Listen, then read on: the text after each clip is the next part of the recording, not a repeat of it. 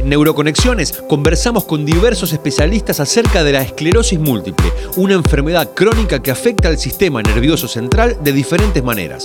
A través de entrevistas con profesionales en la materia, buscamos dar a conocer esta patología y profundizar en los últimos descubrimientos y avances. Bienvenidos a Neuroconexiones, un podcast de Sanofi.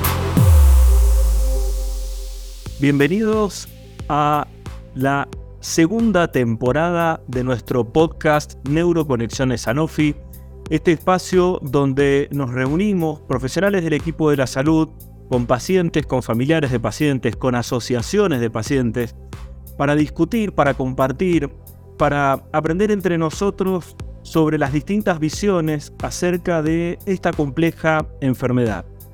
Soy Andrés Barbosa y en este primer episodio de nuestro podcast vamos a hablar sobre esclerosis múltiple y mujer, una asociación habitual. Y para esto he invitado y tengo el placer de recibir en este inicio del 2023 a la doctora Guadalupe Bruera. Guadalupe es una reconocida neuróloga a nivel nacional que es miembro activa de la Sociedad Neurológica Argentina y una de las impulsoras de la Comisión de Género en nuestra Sociedad Neurológica Argentina. Como todos la conocemos, es una trabajadora incansable, una persona que lee, que discute, que siempre es bienvenida en todos los debates y con quien personalmente me gusta mucho compartir opiniones y compartir ideas y títulos de libros y cosas así. Entonces, bueno, Guadalupe, bienvenida a nuestro podcast. Andrés, muchísimas gracias por, por, tus palabras y bueno, un placer compartir con vos y todos los oyentes y bueno, muchísimas gracias a Sanofi por la posibilidad. Bueno, y mm, estamos eh, entrando en marzo, el mes donde transcurre el Día Internacional de la Mujer y este tema me parece, y con tu conocimiento y tu experiencia, nos parece que está bueno tomarlo porque esclerosis múltiple y mujer son dos términos que asociamos frecuentemente.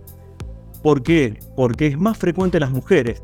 ¿Y por qué es más frecuente en las mujeres, Guadalupe? ¿Qué es lo que sabemos con respecto a esto? Bueno, hay diferentes hipótesis. No hay una, no hay una respuesta exacta, pero sí es interesante la pregunta y hay una combinación de factores que hace que sea una patología más frecuente, entre dos a tres veces más la presentación que en hombres en las últimas estadísticas. En realidad es la combinación de lo que es el sistema inmunológico, que tiene una respuesta eh, en el caso de la mujer de una determinada manera está inmunomodulada por factores hormonales, por factores genéticos, por factores ambientales. ¿Qué quiere decir esto? Que nuestra respuesta en la mujer, esos factores modulan la respuesta de una manera distinta que en el hombre. Esto hace que muchas veces veamos que ante un antígeno y ante un germen, que puede ser una bacteria, puede ser un virus, un hongo, uno tenga una respuesta determinada que termina siendo una manifestación, en este caso, la esclerosis múltiple. Pero es importante detallar algo que es, que uno se debe de tener. Los factores ambientales en las mujeres y los factores que tienen que ver con el consumo de cigarrillo, el sedentarismo, el estrés, modulan a, a, la parte de las neuronas diferente que el hombre. Y en esto también los factores hormonales, el estrógeno, el progestágeno, las testosteronas, producen algo que es la plasticidad neuronal, ayudan a que ante, por ejemplo, una noxa, que es una lesión desmielizante, los axones puedan recuperar la mielina de una determinada manera. Por eso, muchas veces esos niveles altos de estrógenos favorecen y cuando eso van bajando, uno ve un empeoramiento en algunos casos de esta patología. Pero es muy importante el concepto claro de que cada mujer ¿sí? Eh, es diferente a otra y cada individuo que padece esclerosis múltiple no puede ser equiparado a otro. Por eso el sistema inmunológico es propio de cada persona y uno puede decir que es más frecuente, pero debe individualizar a cada ser humano y a cada persona que padece esta patología. Como bien sabemos los médicos, no existen enfermedades sino enfermos. Y, y hablando de esta, eh, de esta primera diferencia que hacemos por cuestiones hormonales, ¿cambia la manifestación clínica ¿Es distinta la enfermedad, cómo se comporta en general en una mujer a un hombre? Sí, eh, eh, es importante. Hay varios estudios que algunos dicen que sí, otros dicen que no, pero hay algo que es interesante. Uno piensa la esclerosis múltiple entre 20 a 40 años en el grupo etario de mayor manifestación, pero cuando se da 16 años más abajo, o sea, en personas más jóvenes, es 7 a 1 la relación, es mucho más frecuente en mujeres y los alelos, la manifestación genética en esos casos es distinta y es de peor pronóstico. ¿sí? Entonces es muy importante no solamente eh, el tema del comportamiento en el género varón-mujer, sino también a la edad que se manifiesta y lo que tienen que ver con estos factores concomitantes que hay que tenerlos muy en cuenta. esto es algo que muchas veces uno dice una mujer con esclerosis múltiple tiene solo esclerosis múltiple. Y las mujeres empezamos a corta edad a ser hipertensas, a tener una LDL, un colesterol muy elevado, a fumar más de lo habitual, a consumir alcohol más de lo habitual, a no tener actividad física. Entonces es importante que muchas veces eh, eh, al no tener en cuenta estos factores uno reduce a la persona solo a esclerosis múltiple.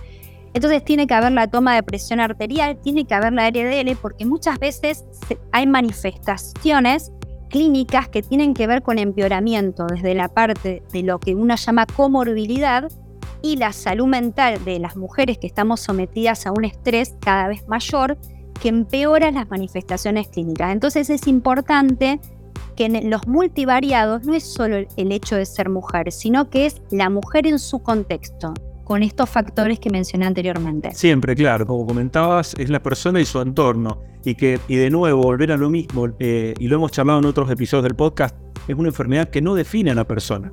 Esta es una enfermedad que acompaña a la persona, pero no la define.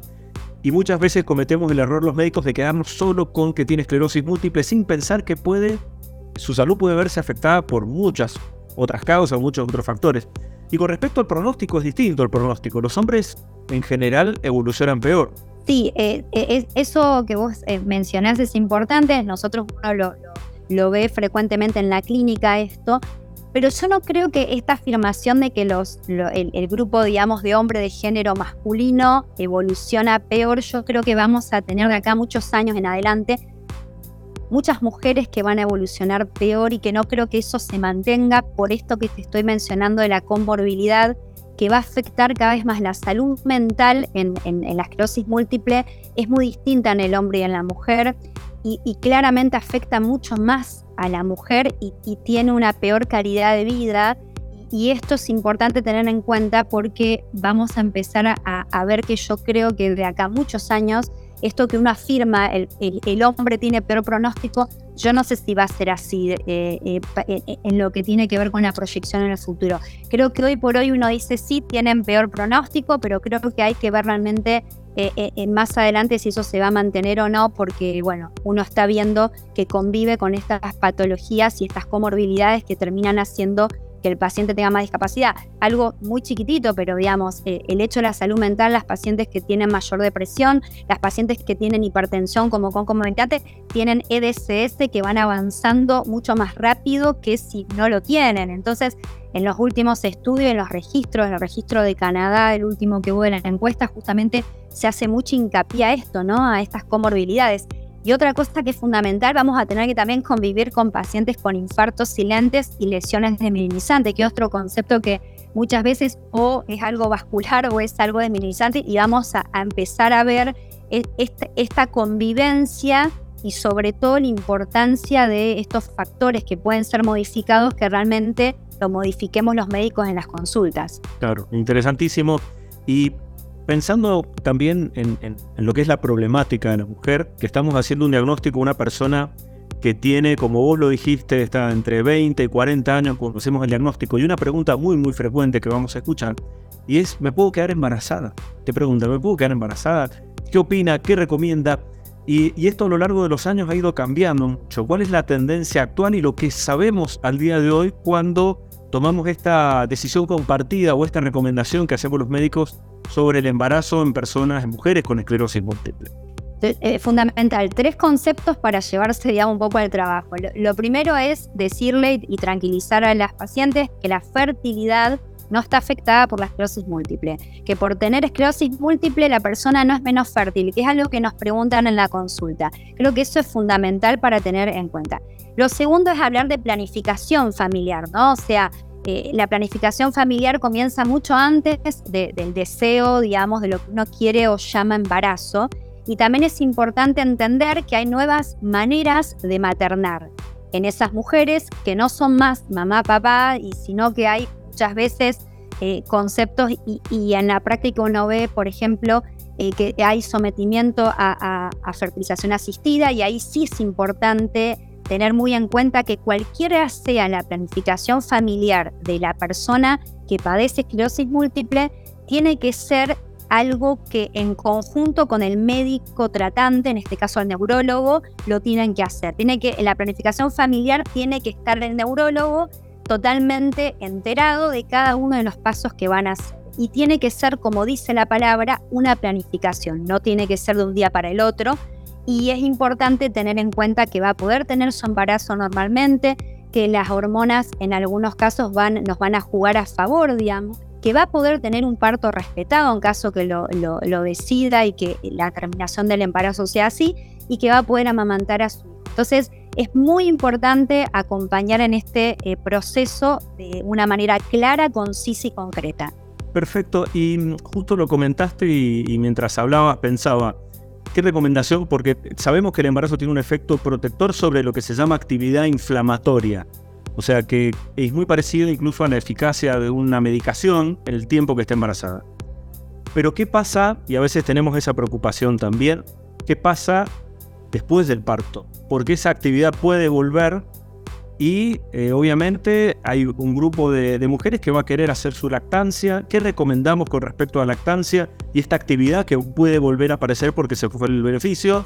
y porque buena parte o una mayor parte de los tratamientos que utilizamos para evitar la actividad en la enfermedad está contraindicado en lactancia. ¿Cómo nos estamos manejando actualmente con ese tema? Yo creo que ahí hay una combinación del deseo de, esa mamá, de, esa gestante, eh, y el tipo de actividad de la enfermedad. No es lo mismo una mujer que era de alta actividad y que venía con tratamientos de alta eficacia antes de la concepción del embarazo, la planificación familiar, que una mujer que tenía una esclerosis múltiple de baja actividad o que estaba con inmunomoduladores y no con anticuerpos monoclonales. Entonces, me parece que ahí hay, antes de llegar a esa instancia, hay algo que van a tener que acordar entre lo que es la parte del médico, su neurólogo, y la paciente, y obviamente la pareja si existe, y el resto de lo que llamamos familia o lo que contienen a una mujer en eh, posparto.